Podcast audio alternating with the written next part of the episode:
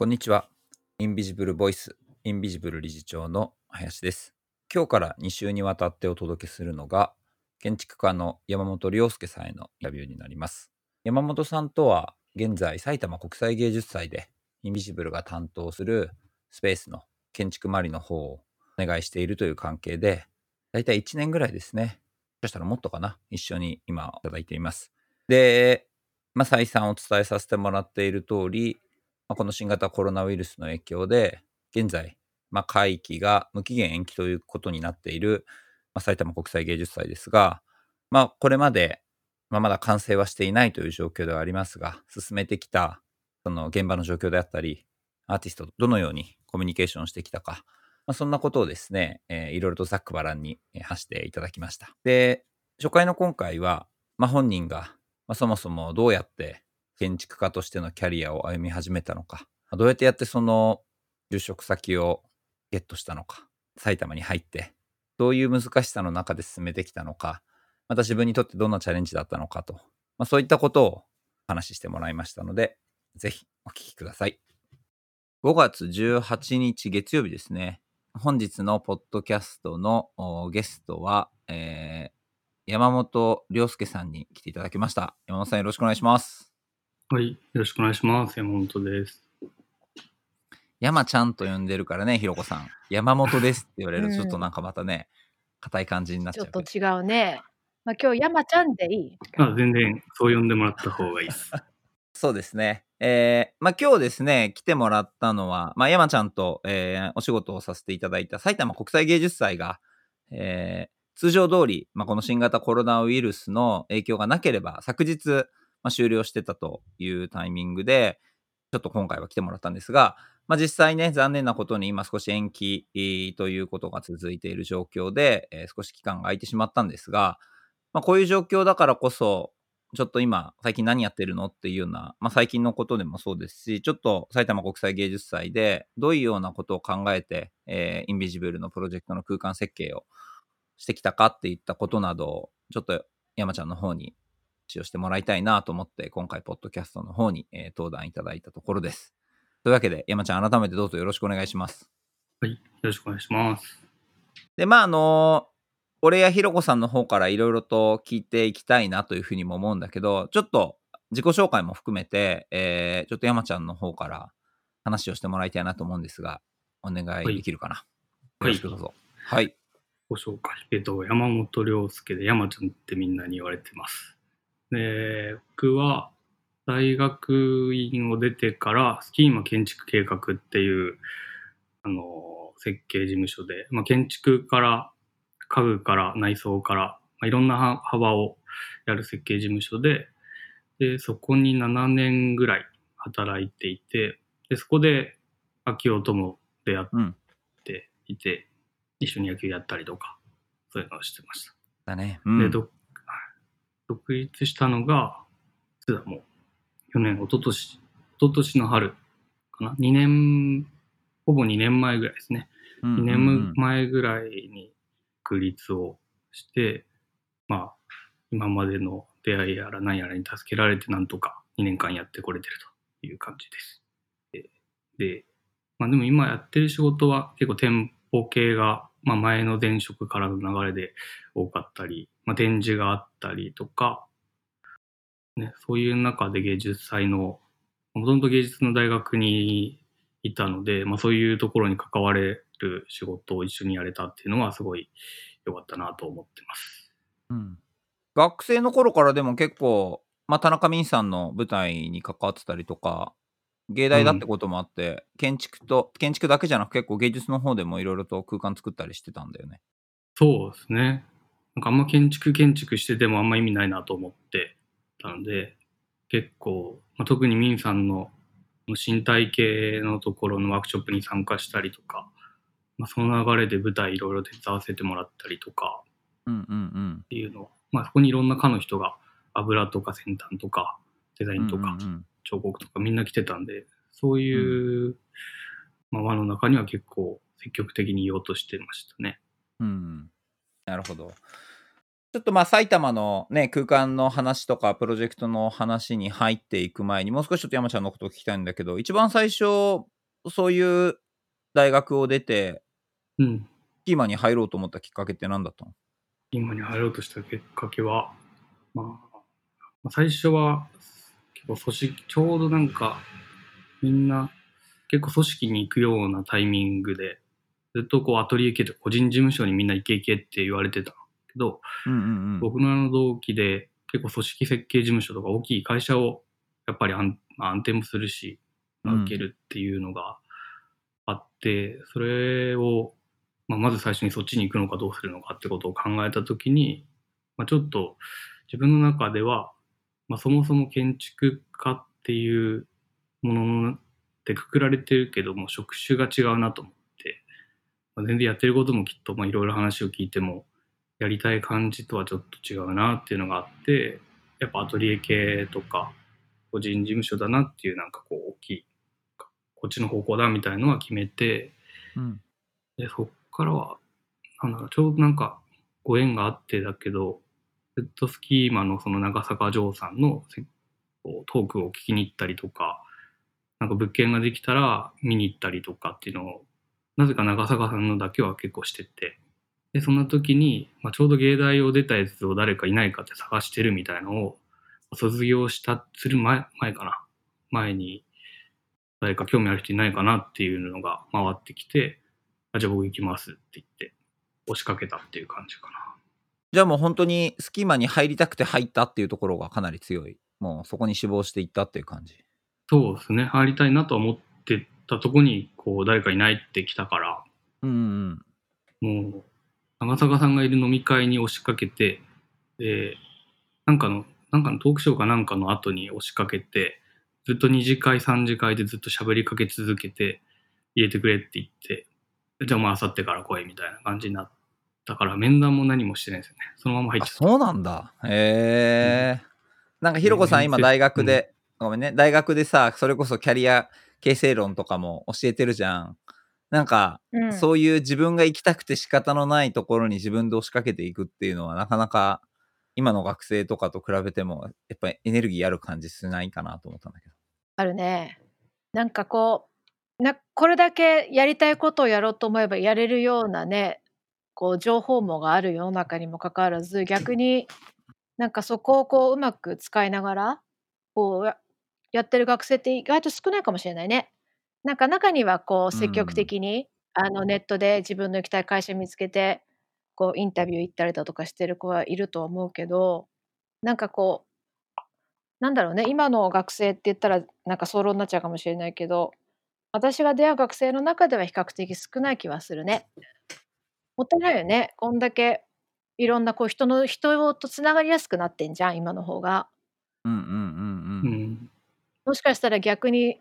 それがつながりにくさにつながってるのかもしれないけど簡単に人が知れちゃうっていうかね。うんうんとうん。うん。就活とかじゃなくね、飛び込んでい、飛び込んでっていうかね、うん話したもんね。うんうん、そ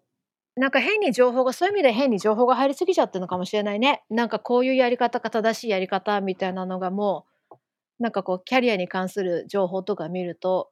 なんかこうあたかも模範のようにあるじゃないうんうんうんうん。なんかそれでいかないとこういけないみたいなところにとらあのとらわれちゃってる人たちもなんか多い気はする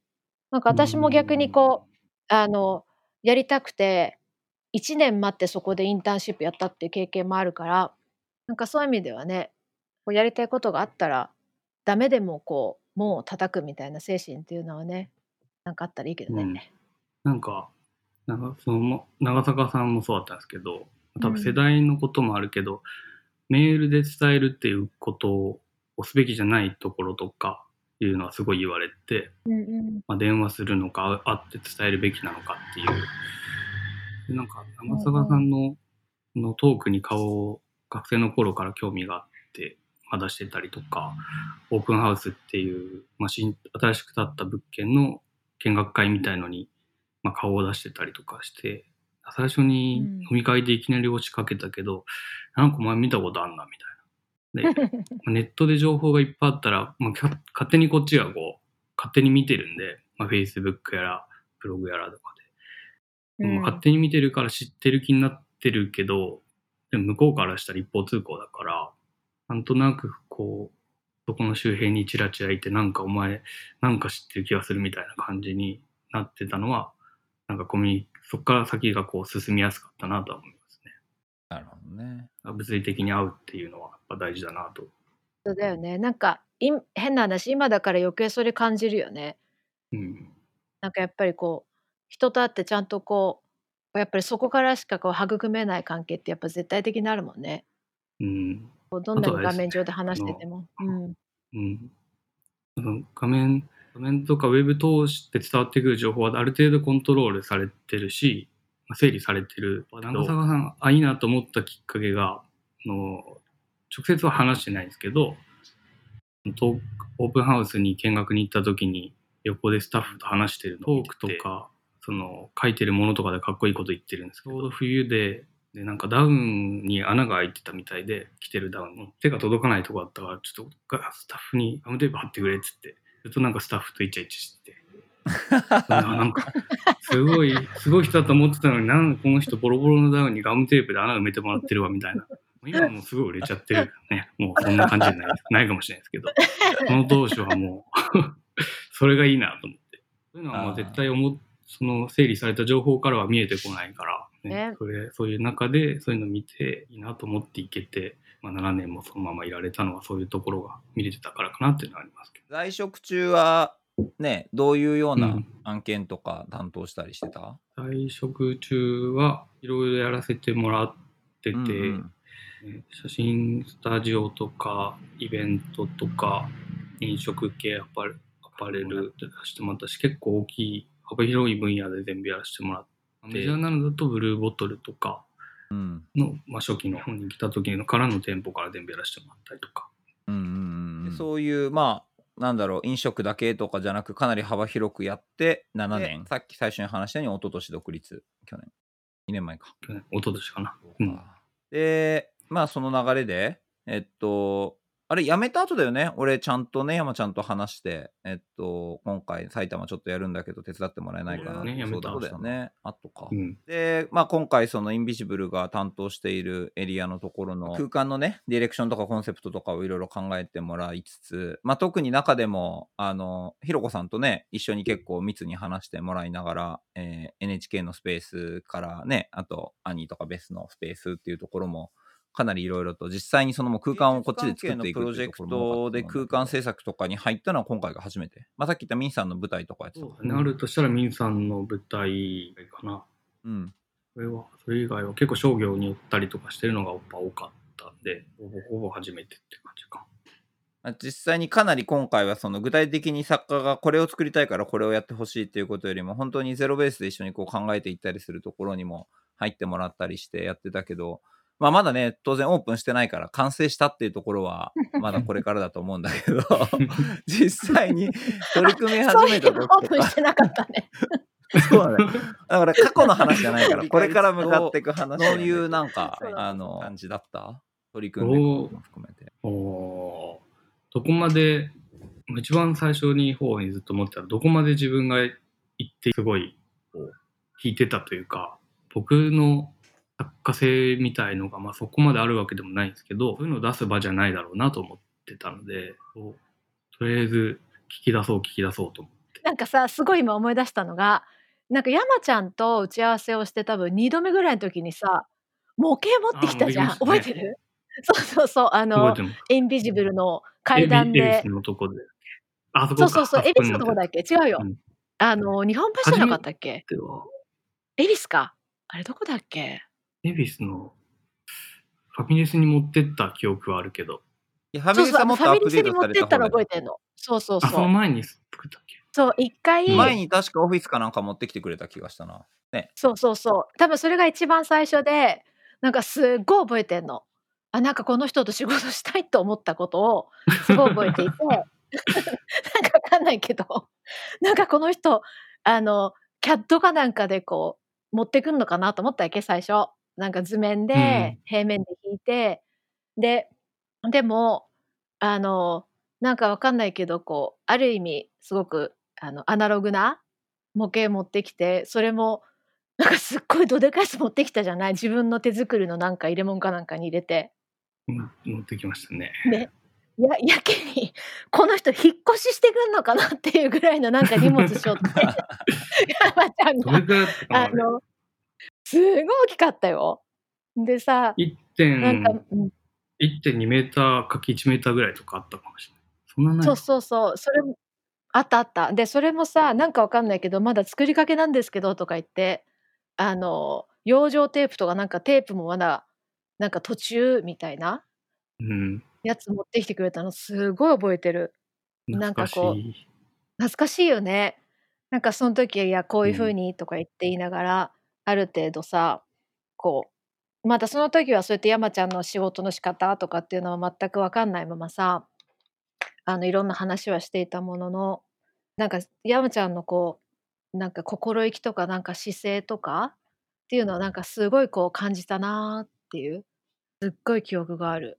すっごいワクワクしたもんあの時。なんか思わなかった？今日もなんかもういきなり模型できたかぐらいのそうあの 山ちゃんとは仕事と同時にまあ結構プライベートでも一緒にご飯食べたりしてたりしたからさ、うんうんまあ、当然そのフェイスブックとかつながってるじゃん。で山ちゃん大体仕事してるのが当時スターバックスとかでずっと仕事してたからさこの人一体どこで模型を作ってきたんだろうって なんかすごいその制作場がわからないこのでかさとこのクオリティのものスタバじゃないよなっていうなんかねそれはすごい正直に思ったんだよね。そうまあそんなことから、まあ、特に今回はその可変的なものだったり建物自体をね、まあ、リノベーション的な形で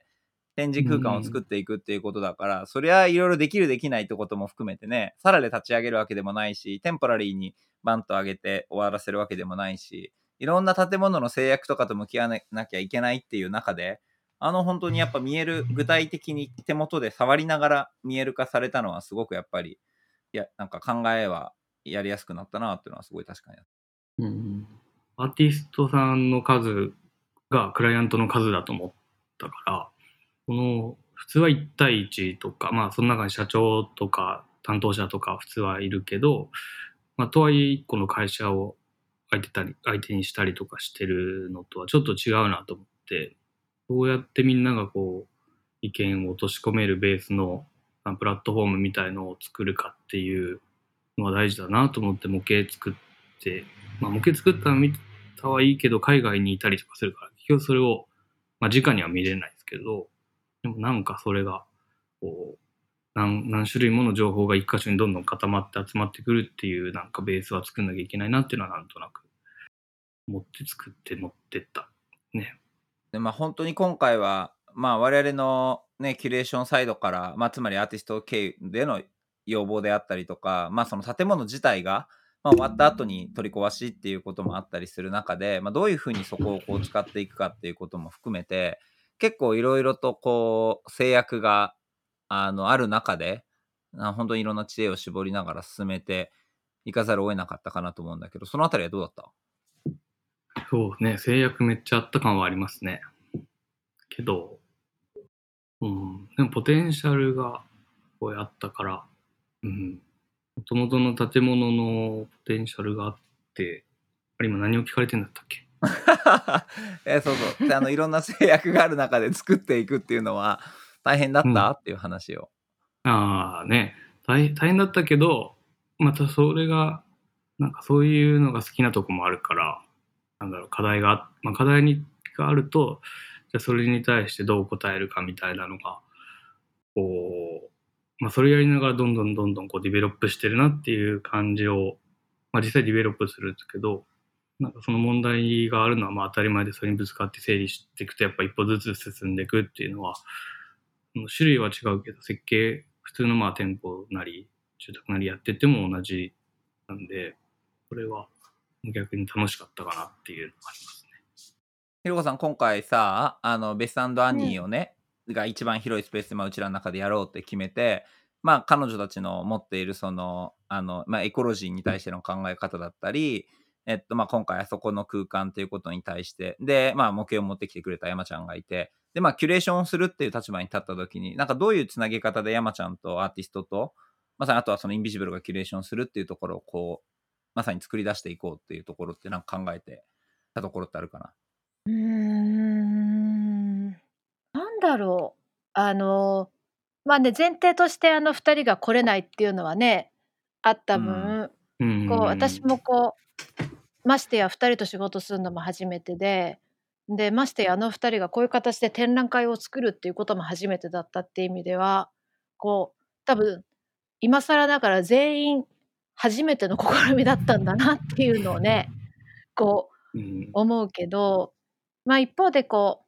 なんだろうこうやりながら見えてくることっていうのはまあ当然あるわけでこうなんか私もここまであの直に対建築家空間デザインの人と展示空間を作るっていうことみたいなことってあんまりこうあのやってきた方でもなかったからこう自分自身どういう調整をすることでそれぞれが生きるような形であのアウトプットができるのかなっていうことはなんか常に考えたところはあのっていうのは、まあ、アニーとベスってどっちかっていうとその自分たちのこうビジュアルのイメージはあるけどどちらかというとその目的メッセージを強調したいとかそこの場所に合ったメッセージの出し方っていうことにやっぱり彼女たちのそのクリエイティブな思考はあってこう見てくれがどうだとかこうっていうところっていうのは二の次なところもあるのとでもっと言えばあの関わってくれた人それぞれが自分たちの仲間だっていう意識もすごく強かった分こう山ちゃんっていう建築士が入ってねって話をしたらじゃあもう彼の感性を生かしたいっていうもうそこの一点張りであったっていうのもね結構早い段階からあったなっていうところもあるし逆に山ちゃんの方はなわけないでしょっていう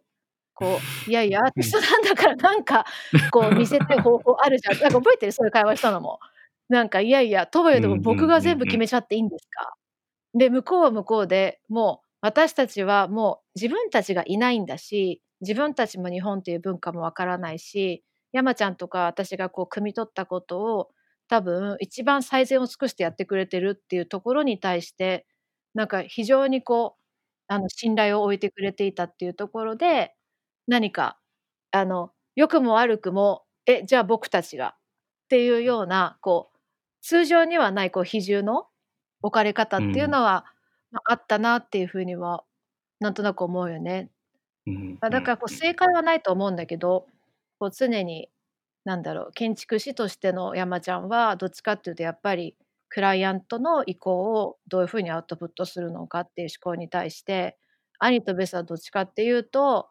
山ちゃんのことを対一施工する人デザイナーっていう位置づけっていうふうには思ってなくて逆にこうもう一緒に作るパフォーマンスの仲間ぐらいなだからこそ彼の良さをどうやったら引き出せるのかっていうような感じでずっと来てるからなんかそこをこううまくじゃあどうしたらみんなのいいところが一番いい感じで出るんだろうっていうことを考えながらなんか会話をしてきたのかなって思うかな今は。プロジェクトの発想とかも含めてがやっぱすごいコレクティブなものをあの場所場所に合わせてでそれはなんか人間だけの関係じゃなくて建物とかまあもちろんその生物とか、なんか植物とか、うん。なんかすごい本当にこうオーガニックなものをそこで立ち上げるっていうことに関心があるんだなっていうのは俺も直接会ってちょっと話したりとかあとところどころのそのメールのやり取りとか見てたりしてても、だからなんかこう作家性ってどこに宿るのかみたいな話になるとまたいろいろあのあるのかもしれないけど自分たちが作るもの自体を作品として見せるっていうことよりもなんかそこに置かれたその環境っていうところも含めてなんか生まれてくる、まあ、必然性というかだから委ねるところは委ねるし逆にここはなんか大切にしたいって思うところはなんか大切にするっていうようなところがうんあのそういうのをなんか持ってる、まあ、アーティストなんだなと。っていうのはまだ結果としてどうなるかっていうねことはまだ オープンしてないから言えないけどね。ただその彼女たちのエゴの出し方っていわゆるなんだろうこうがマイクロマネージメントはやっぱしないよね。うん。こううん。ある意味その投げ方が乱雑っていう風に見られちゃうのかもしれないけど彼女たちは乱雑っていうよりかはとにかく自分たちでできないことをどう諦めてただ諦めた中でどれだけ人を信頼するのかっていう多分ことでしか多分ないんだろうなってすごい思うの。だからなんかこうあのいろんなことでこんなデザインが来た嫌だっていうところで一度もないのよ。いいねいいねってだしうん、それは怖いけどね、逆に。でって感じだったじゃない。で山ちゃんとしてはさ「ええそんな感じっすか?」みたいな。なんか施主さんが何にも文句言わないでもう自由にやってよみたいなさうん。状況なくて、でも彼女たちはそそこに意思があるんだと思うんだよね。こう自由にやってほしいっていうところが意思でどうしてほしいっていうことっていうのがこう具体的にないわけではないから逆にプレッシャーにもなるしうん。なんか正解がない分こう作る側からしてみてればすごくやっぱり難しいプロセスなんだろうなっていうのはなんか振り返るとうん 思うね。まだ振り返っちゃいけないんだけど できてないし。ね、そのあこういう人たちなんだっていうことにまずちゃんと気づくのにも、まあ、ちょっと時間かかったけどやり取りの中で気づけて、ね。あでも本気でその、まあ、答え合わせというか僕がいいと思ったけどうんそのクライアントさんがいいと思ってくれるのかどうかっていう、まあ、確認をしてあよかったってなるんですけど、まあ、全部いいって言われるともうもっと自分の中で完全になんだろうな組み立ててでもうこのままスッといいって言われても、もうまあ、そういうものを考えて出すんですけど結構自分の責任感みたいなのをするよりはだいぶ持ってまあでもねまだ現物を見てもらえてないのでちゃんとオープンして現物見てまあどう思ってもらえるかっていうのが結構ねそこでまあいいよって思い切って言ってもらえるようなものになってるといいなと思いますね。うん。いかがでしたでしょうか？2週にわたってお伝えする山本さんへのインタビューお聞きいただきました。山本さんとはですね2年前3年前かな。一番最初に草野球で会ったのが実は最初だったよねっていうのをあの一緒に仕事し始めてからですかねなんか言われたようなことを覚えていますまあその時は本当に、まあ、たくさんいる中で、まあ、初めましての人も多かったのであまりそう深い話まですることはなかったんですが、まその後ですね、ま共通の友人の現場で、ま、ばったり会ったということがきっかけで、ま、今ですね、こうやって仕事も含めてお付き合いさせていただいているというところです。まあ、今日いくつか話の中にあった点は、本当に今思い出しても、あのすごくクリアに残っているんですが、やっぱりまず最初本人がどうやって仕事を探したかっていうところですよね。で僕もあの今大学で授業を持たせてもらっているということもあって、まあ、学生がその後就職活動していくっていうところをやっぱ見て思うのはやっぱ世の中でこう出ている情報だけじゃないところをどうやって取りに行くかっていうのはすごく大事だなっていうふうに思いますしあとなかなかその自分からやっぱりアプローチをしていかないことには、まあ、見えないものってたくさんあるんだなっていうのを、ま彼の行動をもう聞いてやっぱ改めて思いましたね。うん、なんかそうやってやって自分でまあ道を開いてきたっていうところが、まあ、彼のキャリアの最初っていうのは、まあ、とてもやっぱ尊敬するところだなというふうに思います。で、まあ、その上で、まあ、今回一緒に仕事をさせてもらっている中で、まあ、本人も言っていたアーティストとの仕事の進め方のまあ難しさ、まあ、特に、えー今回山本さんが話してくれたアニーベス、まあ、一番大きなですね展覧会のエリアの方を、まあ、今回展示で使ってもらうというアーティストなんですが、まあそこのやり取りは本当にこうどう共同していくのかっていうことをそもそものやっぱり考え方を、まあ、一緒に作っていくところから進めていかなきゃいけないというところで単なる受託案件でもないし、まあ、それぞれがまあバラバラにまあものを作っていくわけでも当然ないわけで、まあ、どういう状況を作りたいかっていう、まあ、なんかその状況を